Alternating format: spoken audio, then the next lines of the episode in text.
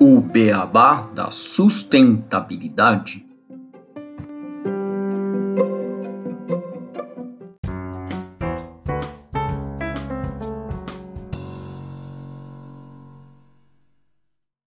Bem-vindos ao podcast O Beabá da Sustentabilidade. Este é o episódio 24, a importância de uma legislação e regulamentação moderna e alinhada aos ODS para o alcance das metas climáticas. Hoje nós temos aqui para discutir este tema conosco o Caio Borges, que é coordenador do programa de Direito e Clima do Instituto Clima e Sociedade e doutor em Direito pela Universidade de São Paulo. E como sempre, eu, Gustavo Soares, e o Renato Gatti como apresentadores do podcast. Tudo bem com vocês, Renato e Caio? Olá, Gustavo, tudo bom? Olá, Caio, bem-vindo ao nosso podcast e olá a todos os nossos ouvintes. Olá, tudo bem? Prazer, obrigado pelo convite, Gustavo e Renato. É um oi a todos os ouvintes. Uma honra estar aqui em nome do ICS. Só para todo mundo conhecer, o Instituto Clima e Sociedade é uma entidade filantrópica que a gente tem como missão fazer o Brasil ser um país carbono neutro até 2050 e a gente apoia organizações e projetos que desenvolvam né, iniciativas de baixo carbono no Brasil. Então, obrigado mais uma vez pelo convite. Bom, Começando esse episódio, a gente vai falar um pouco de umas notícias que saíram sobre esse tema recentemente. Por exemplo, o site The Organization for World Peace, ele trouxe uma notícia que aborda a aprovação pelo parlamento da União Europeia de uma lei sobre mudanças climáticas. E ele questionou se isso é o suficiente. E também tem uma outra notícia do site Human Rights Watch que fala da nova lei da cadeia de abastecimentos na Alemanha como um passo na direção correta em relação à legislação relacionada ao clima. A primeira notícia traz a lei que a União Europeia aprovou que estabelece a meta para o bloco de cortar suas emissões em pelo menos 55% dos níveis de 1990 até 2030 e eliminar as emissões líquidas de carbono inteiramente até 2050 de forma vinculativa e colocando isso de forma legal. Já a segunda notícia, ela fala sobre a nova lei alemã, que exigirá que as grandes empresas identifiquem e tratem de regular sistematicamente os direitos humanos e os riscos ambientais em suas cadeias de fornecimentos diretas. As empresas elas terão de publicar um relatório anual descrevendo as medidas tomadas para identificar e evitar os riscos aos direitos humanos. E as autoridades nacionais terão poderes para iniciar ações administrativas ou impor multas às empresas que não cumprirem suas obrigações. A lei só se aplica às empresas com mais de 3 mil funcionários a partir de 2023 e às com mais de mil funcionários a partir de 2024. Então a gente percebe um forte movimento mundo afora sobre a regulamentação de práticas relacionadas à sustentabilidade com a aprovação de leis nos países. Isso, Gustavo. Então a gente percebe esse movimento em outros países e a gente traz hoje o Caio justamente para a gente discutir um pouco como estão essas leis. E a primeira pergunta que eu gostaria de trazer aqui para a gente abrir essa discussão é em relação à mudança climática, que está cada vez mais impactando negativamente em todos os locais. A gente vê secas mais fortes, ondas de calor, tempestades nunca vistas antes. Recentemente, temperaturas extremas no Canadá, aqui também no Brasil, temperaturas muito baixas. E a gente sabe que os países assinaram em 2015 o Acordo de Paris para que esse aumento da temperatura global fique restrito em um grau e meio e não mais do que dois graus. Entendendo esse panorama, Caio, como que os países têm feito para que seus ordenamentos jurídicos estejam de acordo com esses objetivos, da mesma forma como que a União Europeia aprovou recentemente essas leis? Perfeito. Realmente, né, a mudança climática é hoje um fenômeno que está cada vez mais visível. A, a onda de calor que está acontecendo agora no hemisfério norte, no Canadá, mostra isso muito claro. Do ponto de vista jurídico, eu acho importante primeiro dizer onde tudo começou, qual foi a pedra fundamental que criou esse arcabouço jurídico que a gente tem hoje sobre mudança do clima. E aí é importante a gente fazer essa reconstituição de que o instrumento principal jurídico da mudança do clima é a Convenção Quadro da ONU sobre Mudanças Climáticas. que foi um tratado internacional assinado em 1992 e esse tratado ele tem centenas de signatários e foi a partir da Convenção Quadro que os estados passaram a adotar mais esforços em relação ao combate à mudança climática e também a desenvolver outros instrumentos legais muito importantes, como foi o caso do Protocolo de Quioto, que tinha metas quantificadas de redução de emissões dos países, que eram um grupo de países do anexo 1, seriam os países é, mais desenvolvidos, e depois do protocolo de Kyoto, acho que um grande instrumento, sem dúvidas, o principal na atualidade é o Acordo de Paris, porque ele traz esse objetivo também muito claro de limitar o aquecimento global a um grau e meio, e não mais que dois. E é a partir desses instrumentos jurídicos internacionais que os estados também foram incorporando é, legislações nacionais sobre mudança do clima. Essas legislações elas são um desdobramento. Né? Os estados, à medida que eles assinam esses tratados, eles se comprometem a adotar leis e políticas internas para justamente implementar aqueles compromissos internacionais.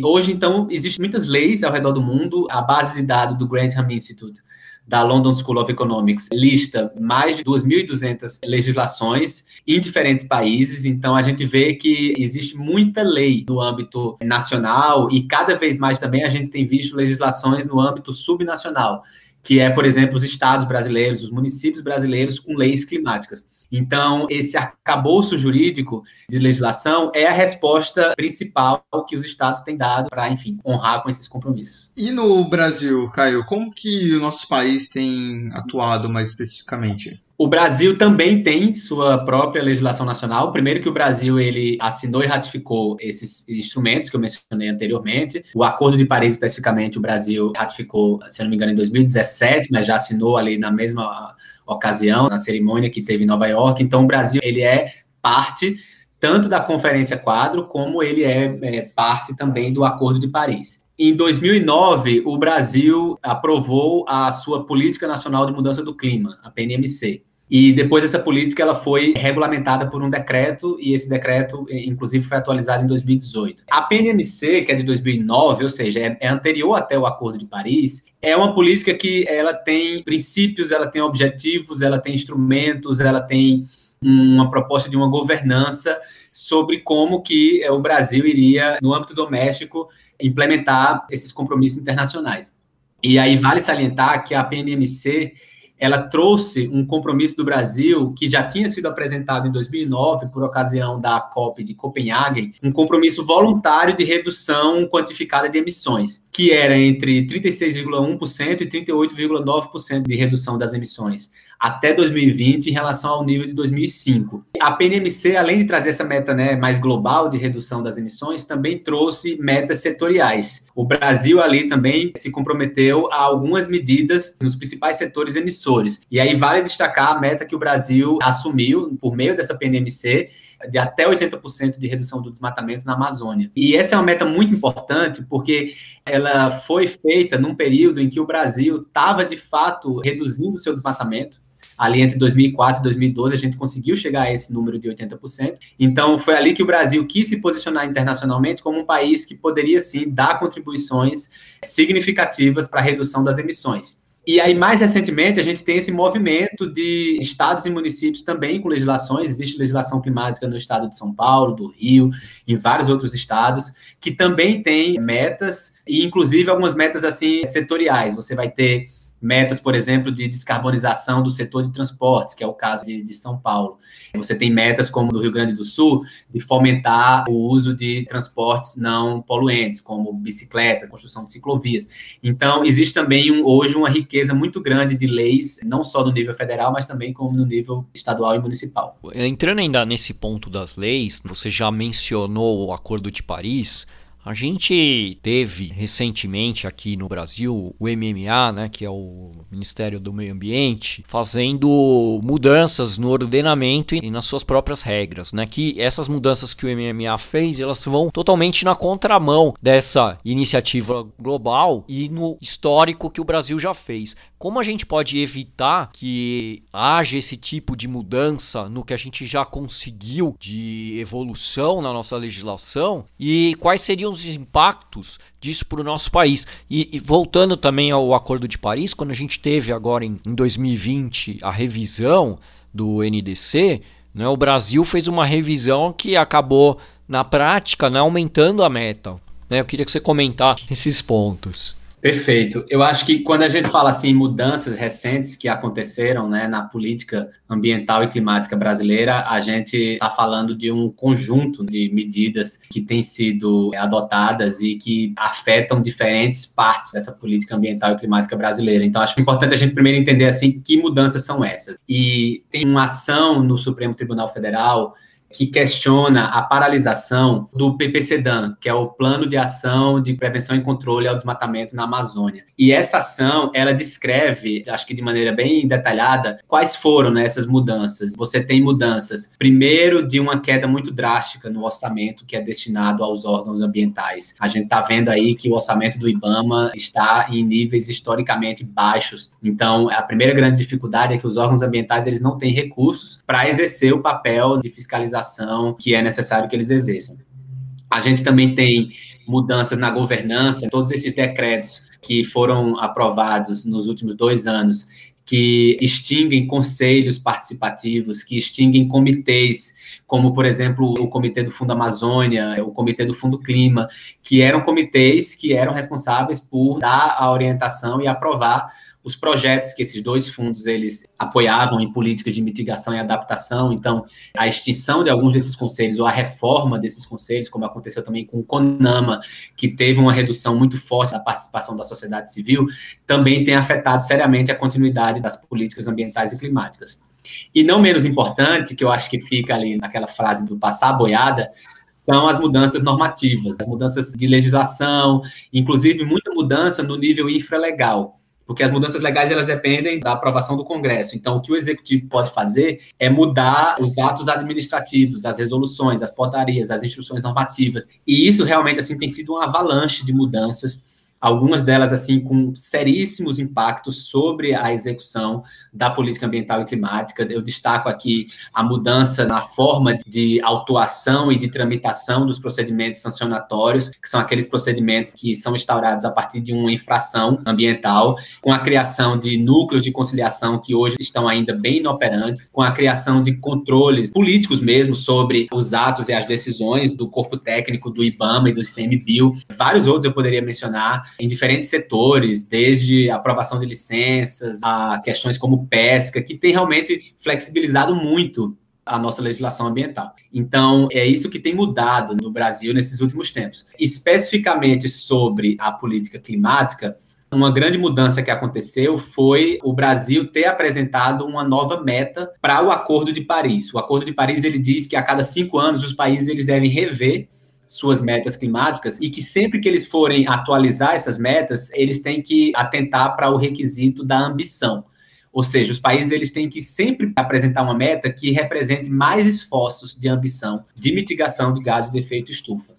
E o que o Brasil fez no, em dezembro de 2020 foi apresentar uma meta que, porque ela teve algumas mudanças na forma de estimativa das emissões do ano, que é o ano de referência para as nossas metas, que é o ano de 2005, acabou elevando o total das emissões que o Brasil poderá ter nos dois anos que a gente se comprometeu, que é o ano de 2025 e o ano de 2030. Então, na prática, o que o Brasil fez com essa nova meta foi permitir mais emissões de gases de efeito estufa até 2030. E essa meta revisada do Brasil, ela tem implicações de diversos níveis. Primeiro, tem uma implicação científica, porque o Brasil, ao se permitir lançar, mais especificamente, 400 milhões de toneladas de gases de efeito estufa, naquela métrica do carbono equivalente, o Brasil, ele acaba consumindo uma maior parte desse chamado orçamento de carbono que o mundo tem. É como se fosse assim, o limite global ele é um valor fixo, que é um trilhão de toneladas, e todo mundo tem que buscar reduzir ao máximo para que a gente não supere esse orçamento,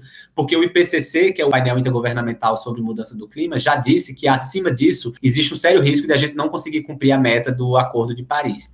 Então, a questão científica é que o Brasil ele acaba consumindo mais esse orçamento que já é pouco, quando a gente fala das emissões globais. As implicações econômicas que a gente tem de uma meta revisada como essa é que cada vez mais os países, eu acho que as notícias que vocês colocaram no, no início sobre a legislação que a União Europeia aprovou, mostra que muitos países estão indo numa direção realmente de uma transição a uma economia de baixo carbono. Então, isso abre muitas oportunidades para novos negócios, para novas agendas, e o Brasil, então, acaba pensando diferente dessa tendência global de pensar uma economia mais verde. Acho que é importante a gente ver que uma mudança legal ou uma mudança de um compromisso tem realmente efeitos práticos, tanto na economia como na sociedade. Sim, e como você falou, o, o, Brasil mudando a meta, ele praticamente fala contra o acordo, porque ele não está seguindo o que foi acordado lá em 2015. Ele não está criando uma meta menor e ele está falando, ah, não, eu posso emitir mais do que vocês. Acaba criando realmente um ruído com os outros signatários do tratado, quando você faz algo nesse sentido. Com certeza, é um precedente perigoso, porque o Brasil alega que teve razões justas para poder alterar. A alteração seria a uma atualização das metodologias né, de contabilização das emissões. E realmente, se um país ele faz uma revisão nas estimativas das emissões base para refletir melhor qual era a emissão do país naquele período, é importante que isso aconteça. Agora, isso não pode gerar uma redução dos esforços, porque senão a gente vai justamente andar no sentido contrário daquilo que o Acordo de Paris preconiza, que é sempre uma escala ascendente em termos de ambição. E no fim das contas, o que importa é isso assim, no frigir dos ovos, os países têm que emitir menos, porque é esse volume acumulado de gases de efeito estufa na atmosfera que aumenta a concentração desses gases. E é o aumento da concentração desses gases na atmosfera que, por sua vez, aumenta a temperatura média da superfície terrestre. Então, existe uma relação direta entre um país emitir mais e também contribuir para o aumento da temperatura. Exato. O ambiente ele não, ele não se importa com o que o país pensa, né? Ele emitiu mais acabou. A solução né, foi por água. Ação e reação. A gente está fazendo uma ação, ele vai reagindo de acordo com os princípios físicos e vai aquecendo mais o planeta. E, Caio, perguntando um pouco agora sobre essa relação governos, leis e empresas, mais especificamente.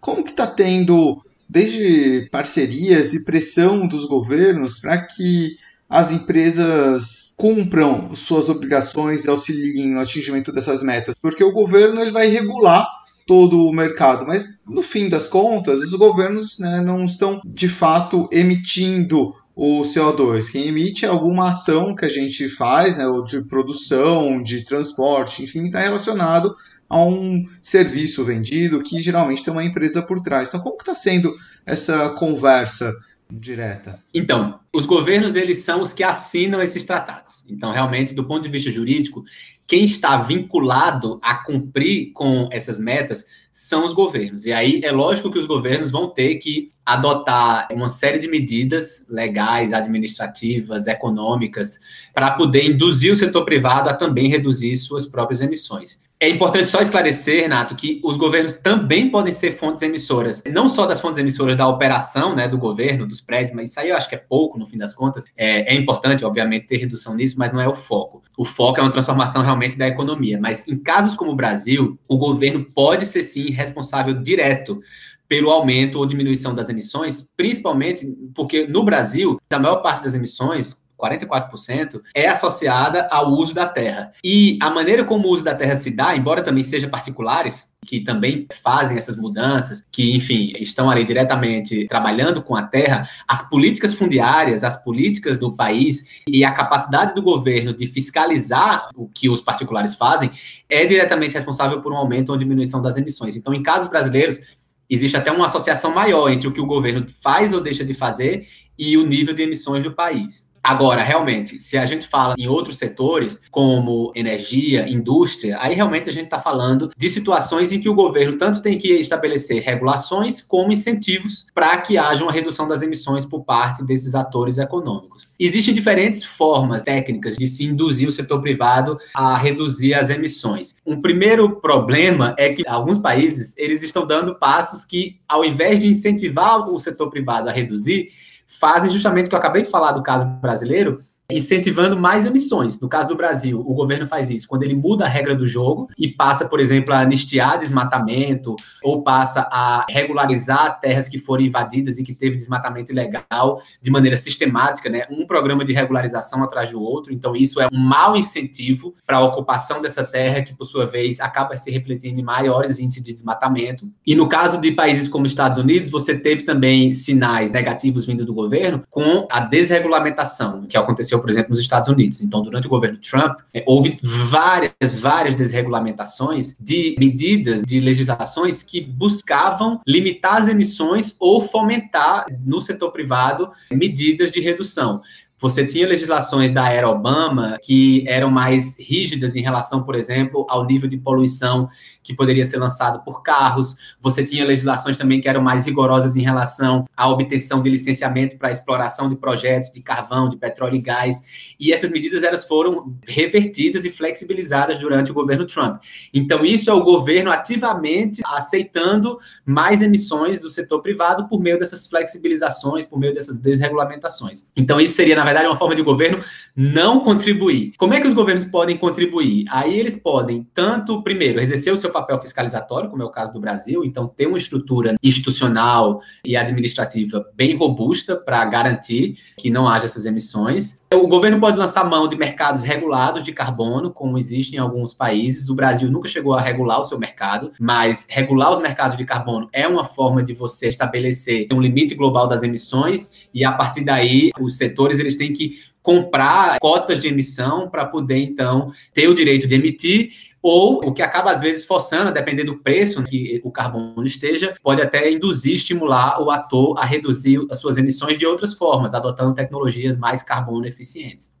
E mais recentemente, a gente tem visto, principalmente com a crise da Covid, toda essa discussão global sobre um Green New Deal ou um Green Recovery, né, uma recuperação verde. E isso também é o Estado lançando mão de incentivos, nesse caso, incentivos fiscais, incentivos tributários, incentivos econômicos, para acelerar essa transição. Então, o Estado ele pode estabelecer fundos, né, ou pode estabelecer algumas isenções para indústrias que sejam alinhadas com as metas do Acordo de Paris. O pacote trilionário da União Europeia de recuperação econômica, ele trouxe ali incentivos a veículos elétricos, a painéis solares, a hidrogênio verde. Então, há uma série de indústrias que realmente o Estado ele pode participar trazendo esse pontapé inicial para que o mercado se desenvolva e a partir daí a gente vai ter um ganho de escala, ganho de eficiência. Sim, é muito legal saber dessa atuação do Estado junto das empresas. Você comentou sobre o mercado de carbono. Acredito que agora a gente vai ter a cúpula do clima e acredito que uma das principais discussões vai ser justamente essa regulamentação do mercado de carbono no mundo. Por mais que tenha alguns países mais avançados, ainda falta umas discussões mais profundas para a gente ter um caminho mais certo, né, Caio? Realmente, o tema dos mercados de carbono é um dos temas prioritários agora para a COP26 em Glasgow.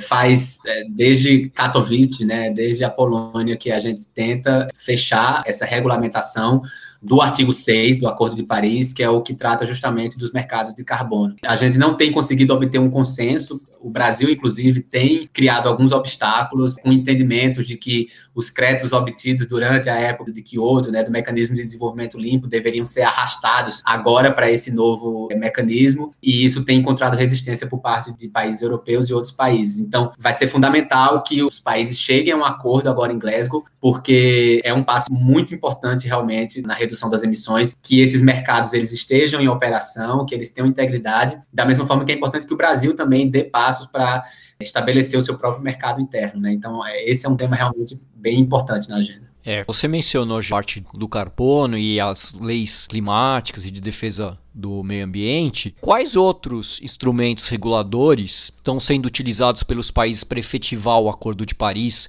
e objetivo de realmente limitar o aumento da temperatura nos dois graus? É, são justamente esses. Você tem então a regulação dos mercados de carbono, que é um passo importante. Você tem as leis efetivas, como é o caso da lei europeia, que aumentou a redução das emissões. É importante só dizer, nessa parte do mercado de carbono, que existem diferentes tipos de mercados. Existem os mercados voluntários que são estabelecidos pela própria indústria, existem os mercados regulados, existe o mercado de carbono como, do artigo 6 do Acordo de Paris, que inclusive tem aquela previsão dos ajustes correspondentes entre um país e outro para evitar uma dupla contabilidade de redução das emissões, o que seria uma forma de evitar que a emissão obtida num país também seja contabilizada em outro, então tem que haver um acordo, porque só se reduz uma vez, né? Então isso é importante também. Existe essa regulamentação a nível nacional, que é importante também. Existe as regulamentações que elas nem tão, às vezes, diretamente colocadas como uma legislação de clima, mas que acaba tendo um efeito muito importante sobre os esforços climáticos. E esse exemplo que vocês deram no começo sobre a legislação alemã é um exemplo disso. Existem outras legislações que estão sendo desenhadas também no Reino Unido, os Estados Unidos também já deram sinais de que estão pensando nesse tipo de legislação, que são legislações que tratam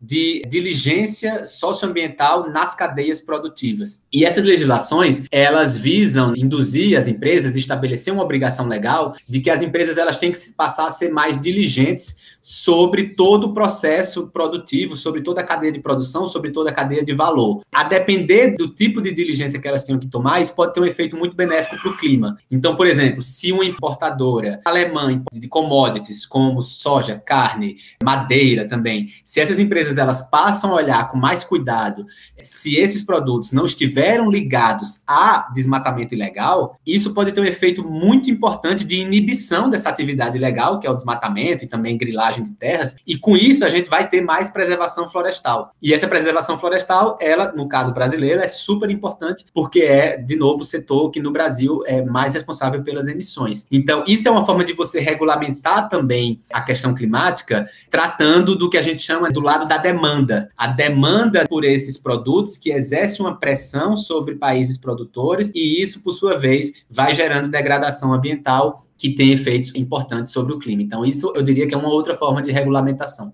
E por fim, uma terceira forma de regulamentação, ela está vindo de um ator que até pouco tempo atrás não era o ator que a gente mais ouvia falar quando a gente falava de clima, que é o judiciário. Então, a justiça dos países e também outros órgãos internacionais tem também exercido um papel importante em cobrar o cumprimento desses compromissos, tanto dos governos como das empresas. E isso se dá, eu acho, nesse contexto de que existe uma percepção de que o legislativo e o executivo eles estão falhando, eles estão estão sendo omissos em relação às suas obrigações. Então, cresce cada vez mais o número de ações que estão sendo levadas para o judiciário pedindo para que os estados ou eles implementem políticas que eles já deveriam estar implementando, como por exemplo esse exemplo que eu dei antes da política de prevenção e controle ao desmatamento na Amazônia, ou para que eles sejam mais ambiciosos em relação aos seus compromissos.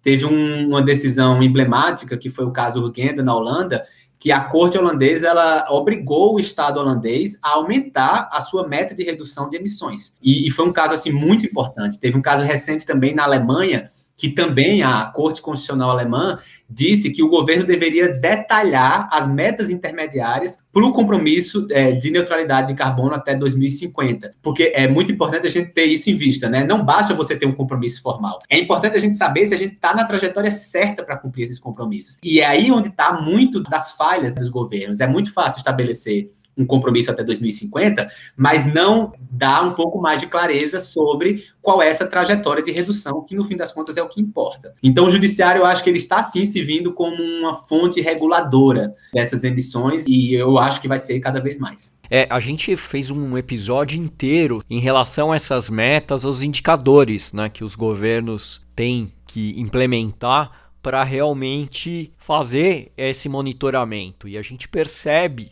quando a gente procura documentação que isso ainda está muito falho. Existem governos que estão mais evoluídos, mas muitos dos países ainda estão bastante falhos em relação a como monitorar o que é assinado e exatamente efetivar e falar: não, esse plano que você fez vai ser seguido e vamos realmente chegar no, nos resultados. E fora, acho que a outra coisa é que quando, principalmente países democráticos, como o nosso ainda é, que nós temos essa mudança de governos, né? E, e as metas elas têm que ser mantidas. E sua legislação tem que garantir para que quando a gente não tenha um novo governo, você volte tudo ou, ou ele queira fazer uma mudança drástica em relação a essas iniciativas e essas metas né? e ações.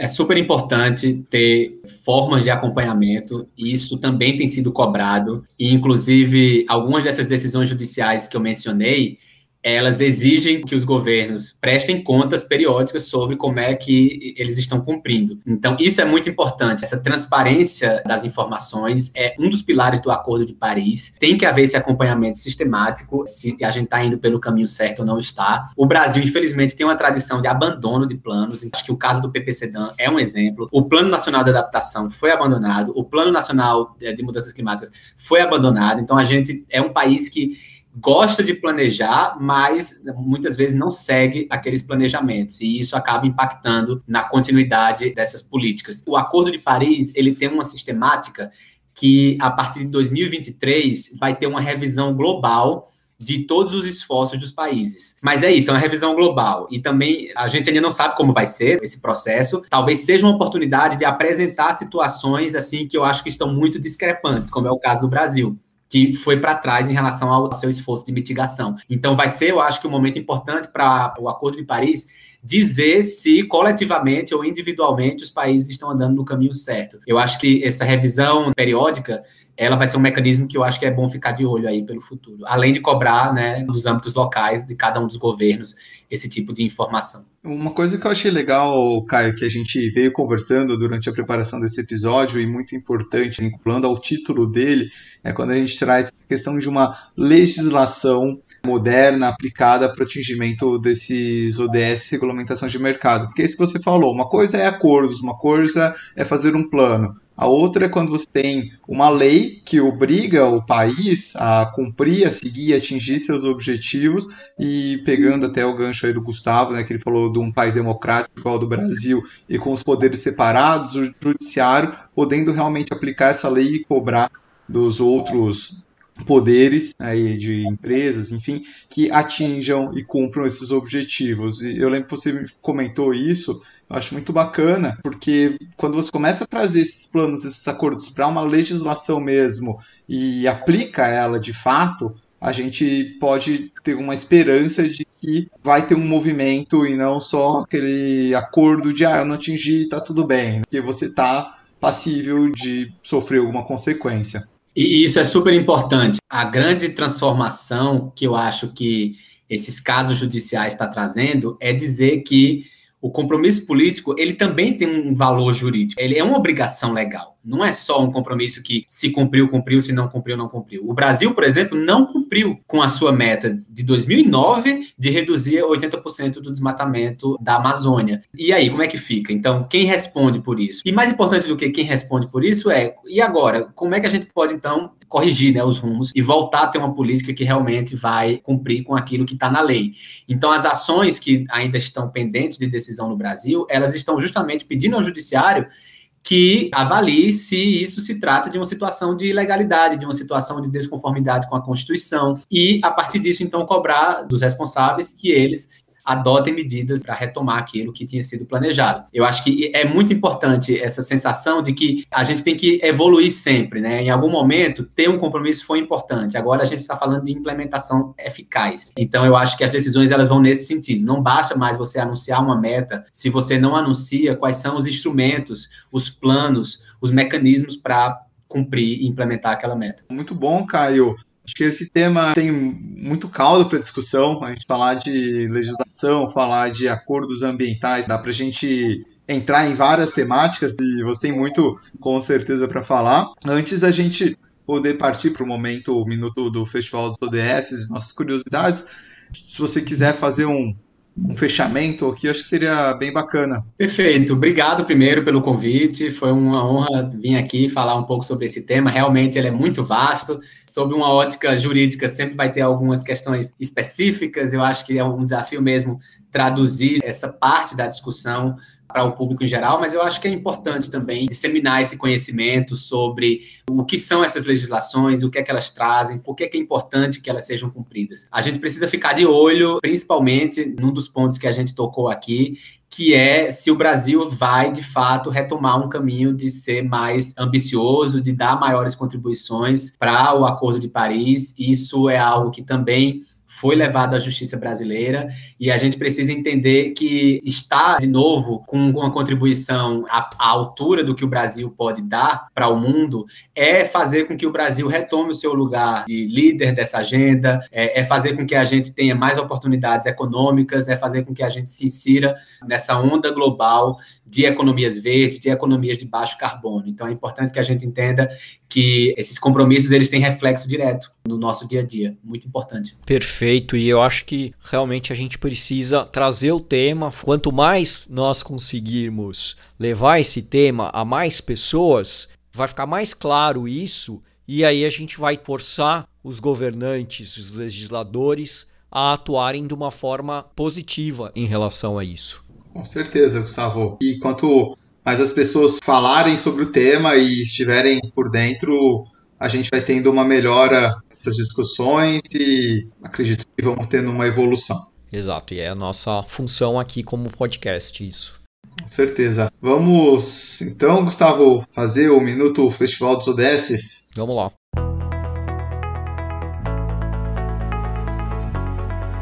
Minuto Festival Conhecendo os ODS.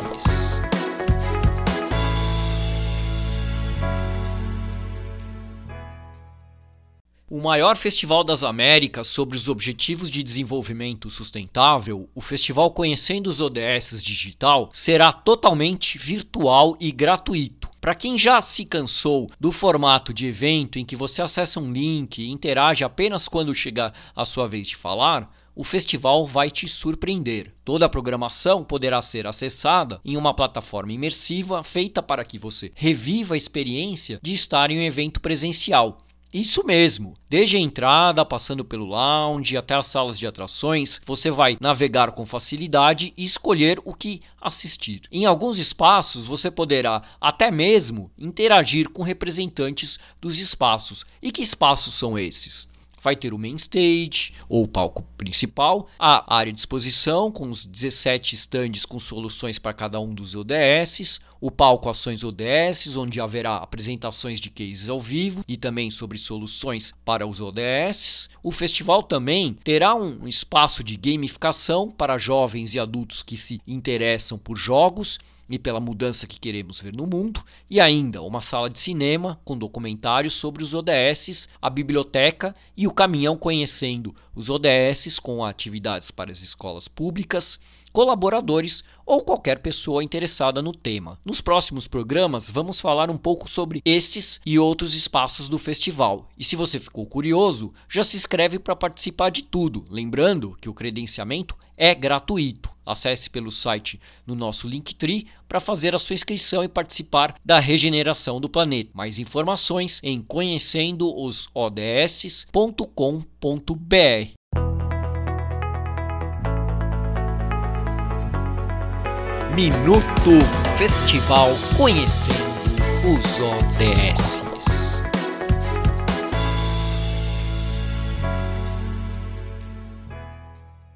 Bom, façam suas inscrições. Caio, você também. O festival está muito bacana. Agora, para encerrarmos o episódio, vamos às nossas curiosidades.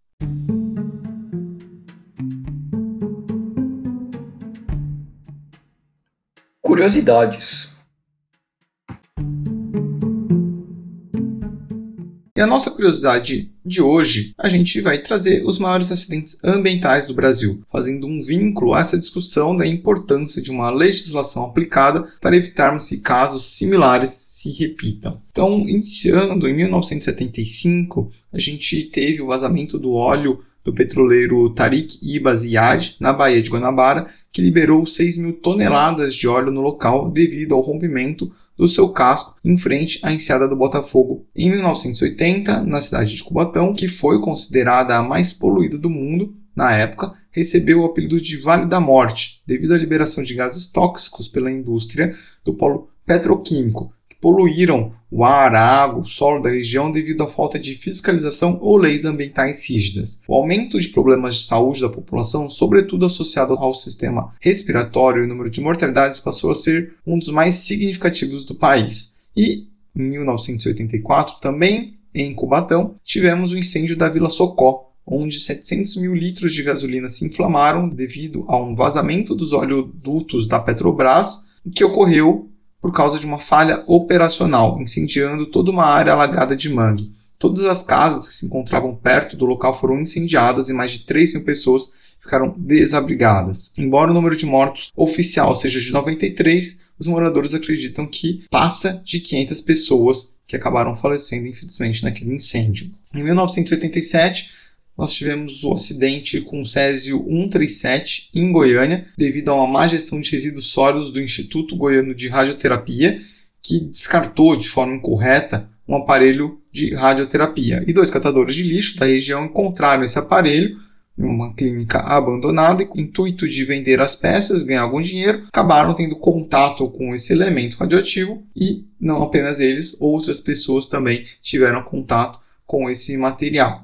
Apesar de termos tido apenas quatro vítimas fatais, muitas pessoas foram contaminadas e sofreram com os níveis de radiação devido à exposição ao elemento químico. No ano de 2000, nós tivemos dois acidentes relacionados ao vazamento de óleo, sendo um na Baía de Guanabara, novamente, onde 1,3 milhão de litros de óleo combustível vazaram de um duto rompido da Petrobras, atingindo cerca de 25 praias destruindo toda a área do manguezal, que ficou completamente contaminada. E o outro foi o vazamento de óleo nos rios Barigui e Iguaçu, no Paraná, onde 4 milhões de litros do petroleiro vazaram devido ao rompimento de um duto de transferência também da empresa Petrobras, que contaminou toda a bacia do Arroio Saldanha e os rios Barigui e Iguaçu.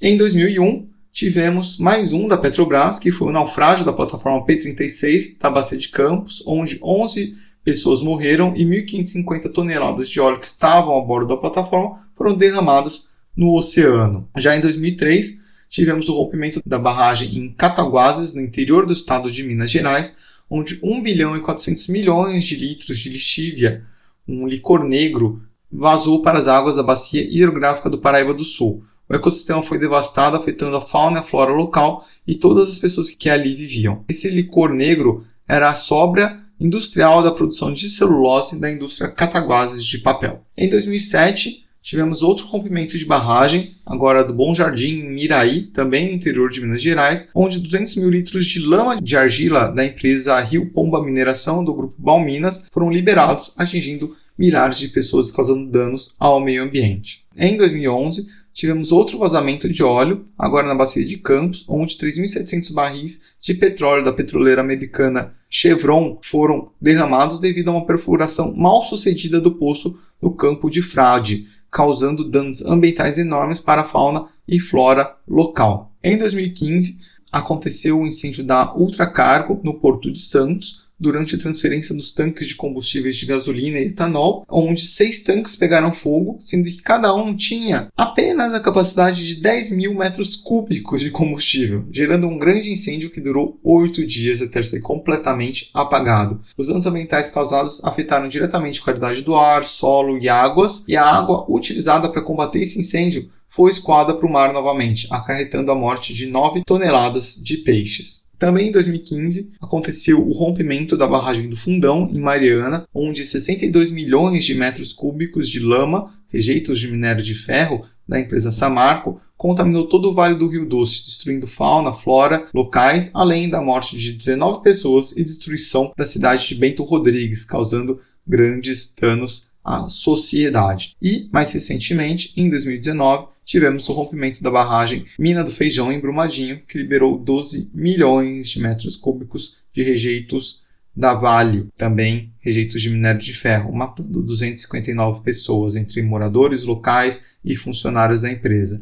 A avalanche de lama tóxica atingiu o município de Brumadinho e o rio Paraopeba, que fornecia água para as comunidades locais. O impacto ambiental desse desastre foi enorme, com poluição do solo, dos cursos de água, da fauna e da flora do local. Então, são notícias tristes que aconteceram e a gente preza sempre que a legislação seja aplicada de forma correta para que elas não se repitam mais, não só no nosso país, mas como qualquer outro local do mundo. E então eu gostaria de agradecer mais uma vez a presença do Caio no nosso episódio e a todos os nossos ouvintes. Continuem apoiando a gente, escutando o nosso podcast e até o próximo episódio de O Beabá da Sustentabilidade. Obrigado também, Gustavo e Renato, foi um prazer e é, tudo de bom para todo mundo. Obrigado, Caio. Obrigado, ouvintes. Até o próximo episódio